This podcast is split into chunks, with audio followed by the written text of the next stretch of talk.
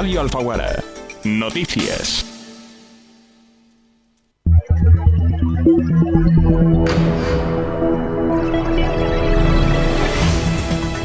Hoy es viernes 19 de enero de 2024. Repasamos ya la actualidad en Alfacar, Granada y provincia.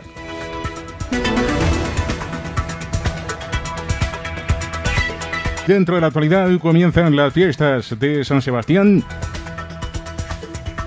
Lo hacen con la fiesta joven a partir de las 11 de la noche organizada por la asociación 1x2. Además, el sábado 20 de enero a partir de las 12 del mediodía, apertura de stands, feria de artesanía y a las 12 también pasacalles de cabezudos con la charanga La Pepa y la colaboración del Ayuntamiento de Níbar. A las 12 y media hinchables y juegos populares infantiles. A la 1 y media carreras de cintas de adultos. Desde las 2 y media de la tarde comida a precios populares. A esa misma hora, verbena a mediodía, solista Sergio. Desde las 4, juego de la silla. A las 5 y media, bingo popular. A las 6 de la tarde, buñuelos con chocolate a beneficio de la Asociación de Mujeres Alfújar. Desde las 7, misa en honor a San Sebastián, el almita de las canteras. A las 8, misa en honor a San Sebastián en la iglesia parroquial. Y a las 11 de la noche, brevena noche, dúo incógnita y dúo tentados para el sábado 20 de enero. Para el domingo 21, desde las 12 del mediodía, misa y procesión de San Sebastián, con la banda de música de Alfacar.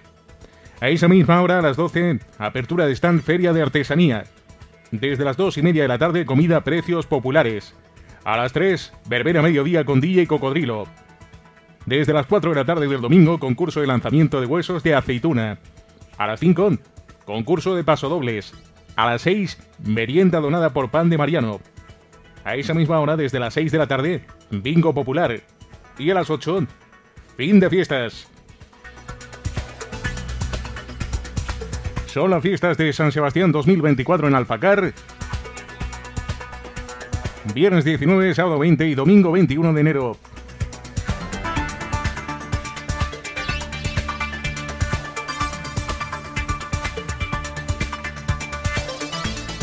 Y repasamos ya otras noticias importantes en Granada y provincia. En este viernes.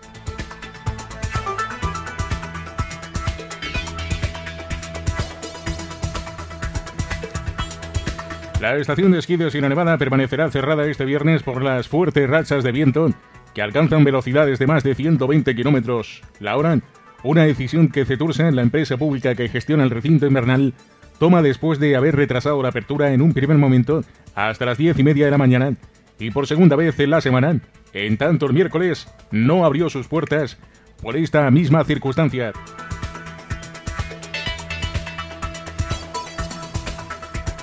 Según el parte de nieve de la estación de Sierra Nevada, se especifica que permanecen activas las zonas Mirlo 1 y Mirlo 2 y también con las actividades de Trineo Mirlo.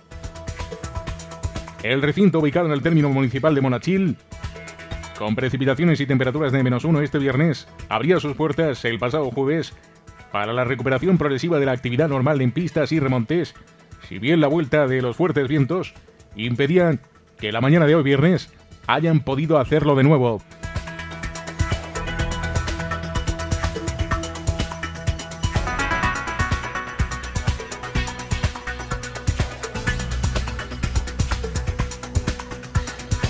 Y el juzgado de primera instancia de instrucción número 1 de Motril ha dejado en libertad investigado por la presunta comisión de un delito de incendio al sexagenario que la Guardia Civil detuvo a finales del pasado agosto como presunto responsable del fuego forestal de los Guájares en la comarca de la costa en septiembre del año 2022. Se trata de un hombre que había sido bombero forestal y que en la fecha del suceso, cuando ardieron unas 5.100 hectáreas de la sierra de dicha localidad y los municipios de Albuñuelas, El Valle, El Pinar y Vélez de Benaudallán, en el Valle de Lecrín, trabajaba en labores de prevención. Desde su detención se encontraba en libertad a la espera de que la juez le tomara declaración, lo cual ocurrió, según las fuentes consultadas, el pasado jueves. Un incendio que se iniciaba en el paraje conocido como Barranco Girón el 8 de septiembre del pasado 2022 y permaneció activo durante 27 días hasta que se dio por extinguido el 5 de octubre. Según la Guardia Civil, tras la detención a finales de agosto de 2023, daba inicio tras la extinción a la investigación Oasis Perdido, que es el nombre de la operación del equipo de la Policía Judicial Medioambiental del Sepronan, que identificaba un año después al investigado. En la investigación colaboraron efectivos de la Unidad Central Operativa de Medio Ambiente de la Jefatura de Protección de la Naturaleza de la Guardia Civil, el cual incorporó un análisis forense llevado a cabo con medios técnicos habitualmente empleados en investigaciones complejas, como homicidios y otras relativas al crimen organizado. La investigación fue de las más complejas afrontadas en los últimos años por la Guardia Civil, llegando a recoger más de 100 testimonios durante la misma. El análisis de los numerosos informes técnicos y de evidencias físicas dejadas por las llamas y las reconstrucciones in situ han sido clave para identificar el punto de inicio. También el empleo de técnicas de investigación para crímenes complejos permitían a los agentes reunir diferentes indicios y situaban al detenido de manera inequívoca en el lugar y la hora del inicio del incendio, descartando la participación de terceras personas. El incendio Dirección de Extinción decretó el nivel 1 de alerta debido a la gravedad del siniestro y se activaron medios de extinción del Infocan de diferentes puntos de Andalucía. Por la magnitud y peligrosidad del fuego tuvieron que ser evacuadas personas de cortijos y viviendas aisladas de la zona, siendo necesario incluso confinar a los habitantes de las pedanías de Acebuche e Izbor.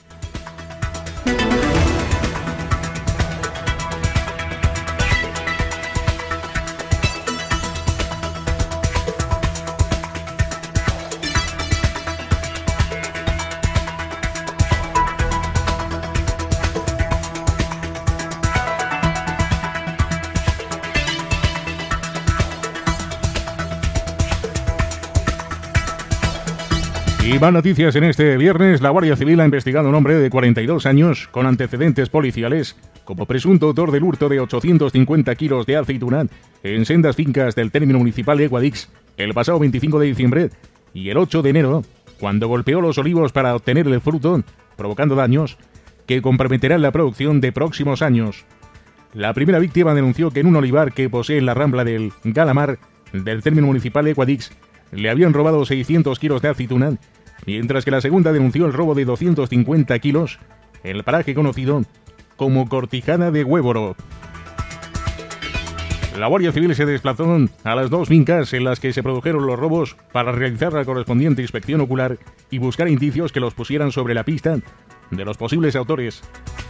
Localizaron a varios testigos que confirmaron que habían visto una furgoneta de color gris con una puerta blanca en la que huyeron los ladrones al ser descubiertos robando aceituna y uno de los testigos aportó además parte de la numeración de la matrícula de dicho vehículo. La Guardia Civil Accitana ha conseguido identificar plenamente el vehículo sospechoso y a su propietario.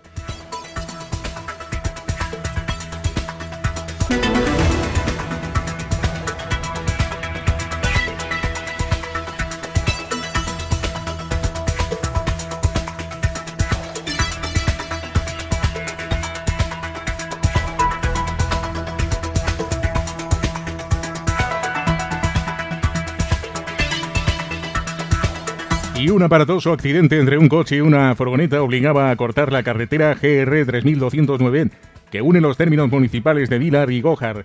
Un choque ocurrido sobre las 9 y cuarto de la mañana y el estado de los vehículos sobre la calzada obligaba a cortar la vía en ambos carriles. Según Emergencias 112 de Andalucía, no hay constancias de heridos, a pesar de lo llamativo que era el choque. Hasta el lugar se desplazaba esta mañana la Guardia Civil de Tráfico y operarios de mantenimiento de carreteras que conseguían abrir uno de los carriles de circulación. En la zona a la altura del restaurante La Chimenea también se encontraba la policía local para controlar el tráfico.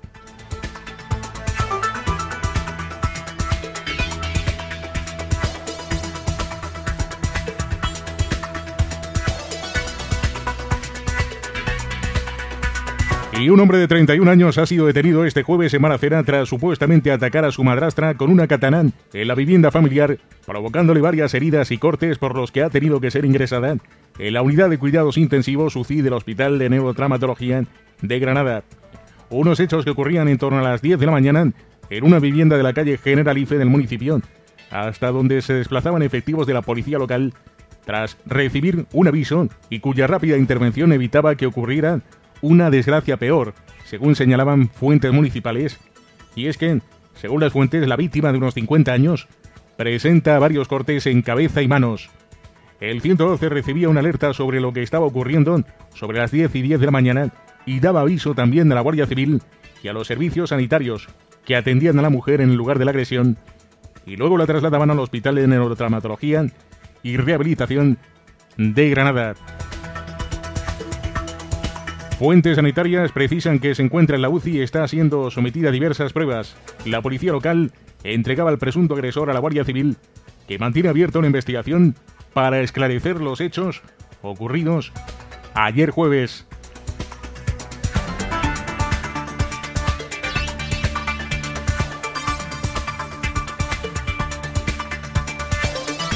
Y una vez más tenemos que hablar del método del abrazo cariñoso.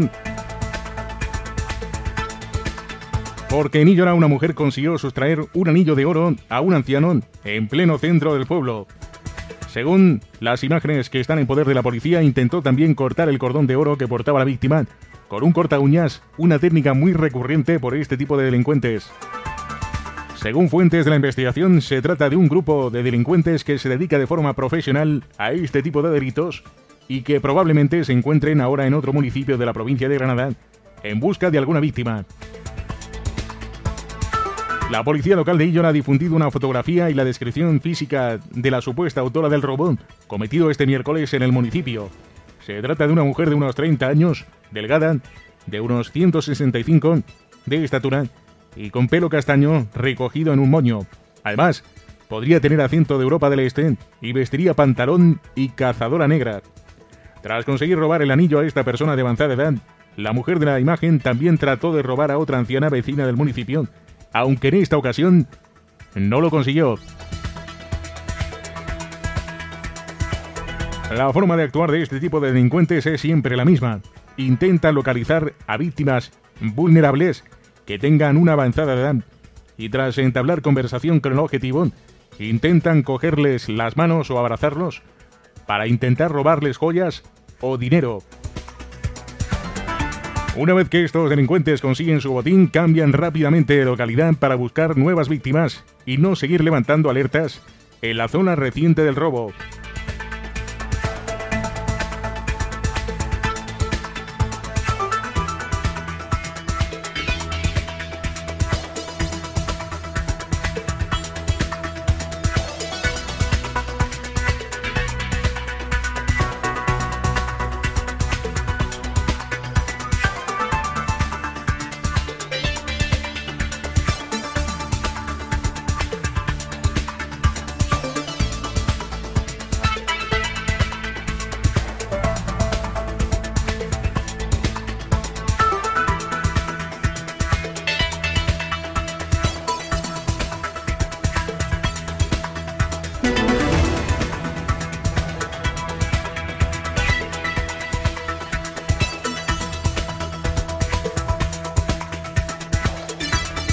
Y la Policía Nacional ha llevado a cabo en Granada y Motril durante el pasado diciembre un total de 22 operaciones contra el tráfico de drogas a pequeña y gran escala, que se han saltado con la detención de 13 personas y la incoación de más de 300 expedientes administrativos sancionadores, así como la apresión de una cifra superior a las 1.300 plantas de marihuana.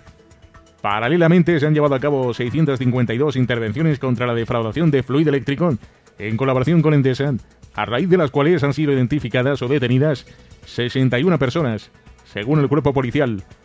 El grueso de las operaciones realizadas le corresponde a Granada Capital, con un 86% de las mismas, mientras que el 14% restante se desarrollaron en Motril. En Granada y sus alrededores se han incautado el 100% de las más de 1.300 plantas de marihuana localizadas durante el decimosegundo mes del año pasado.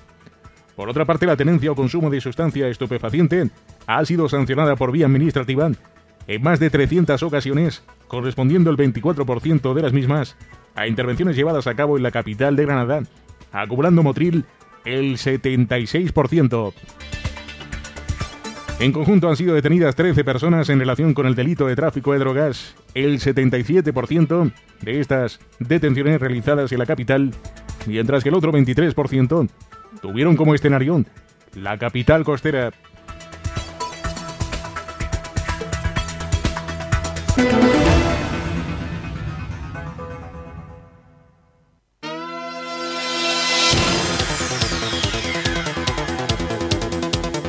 Radio Alfaguara. Deportes.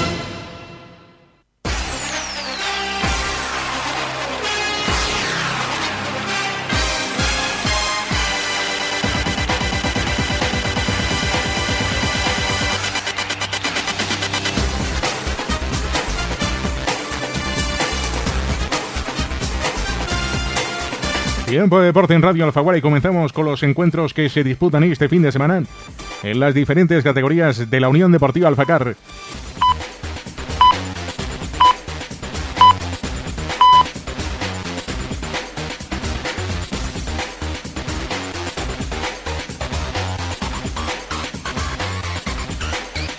En categoría Benjamín B, Unión Deportiva Alfacar, Club Deportivo Benalúa, el viernes a las seis y media de la tarde. En Benjamín Granada Origen, Unión Deportiva Alfacar el domingo a las 11 menos cuarto. En Alevín B,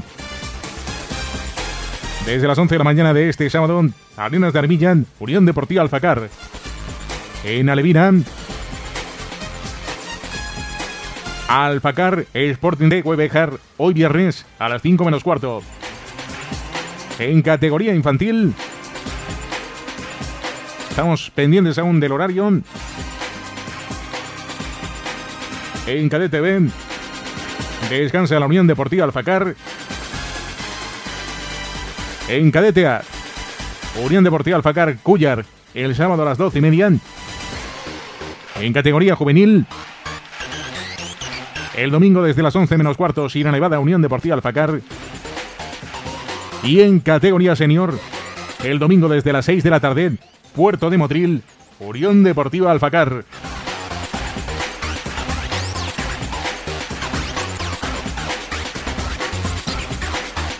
Encuentros para este fin de semana en las diferentes categorías de la Unión Deportiva Alfacar. Y en la Liga EA Sports en Primera División. Estos encuentros para esta jornada número 21. Para hoy viernes a las 9 de la noche, a la vez Cádiz. Para mañana sábado a las 2 de la tarde, Rayo Las Palmas. A las 4 y cuarto, Villarreal Mallorca. A las 6 y media, Valencia Athletic Club. Y a las 9 de la noche, Delta Real Sociedad. Para el domingo día 21 a las 2 de la tarde, Osasuna Getafe. A las 4 y cuarto, Real Madrid Almería. A las 6 y media, Real Betis Fútbol Club Barcelona. Y a las 9 de la noche, Girona Sevilla. Tan solo un encuentro y el que más nos interesa, el del lunes 22 a las 9 de la noche, Granada Club de Fútbol Atlético de Madrid.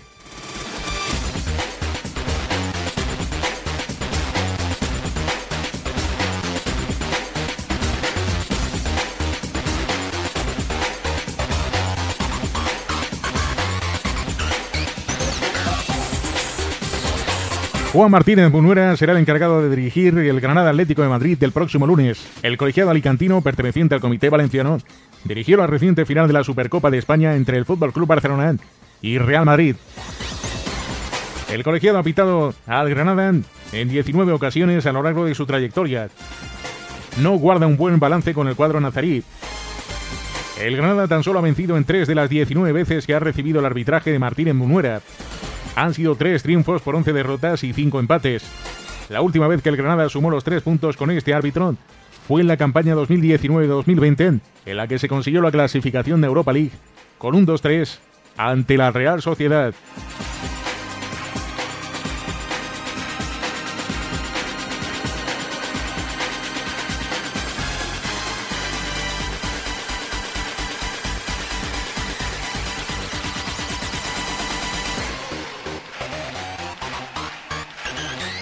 Y el Covirán Granada ya está preparado para su próximo reto en la Liga Endesa frente al Barça.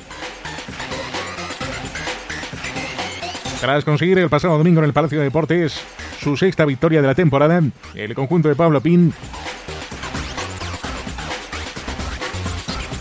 se enfrentará al Barça el domingo a las 12 y media, en lugar de las 6 y media de la tarde, como estaba previsto inicialmente en el recinto del Zaidín.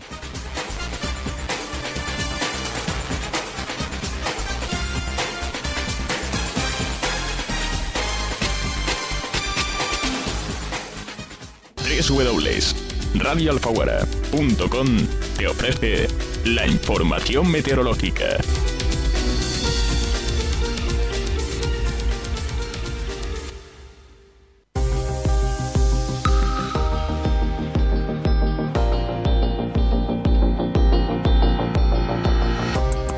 Y conocemos ya la previsión del tiempo para las próximas horas con nuestra compañera en la Agencia Estatal de Meteorología, Marta Alarcón.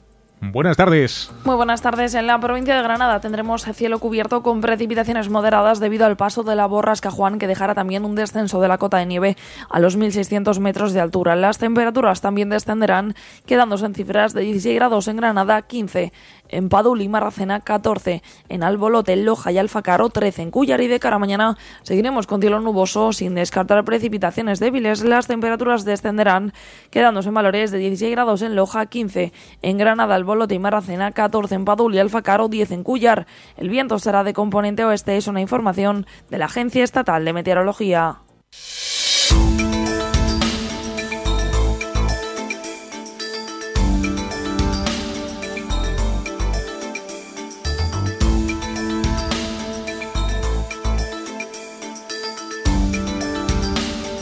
Radio Alfaguara. Noticias.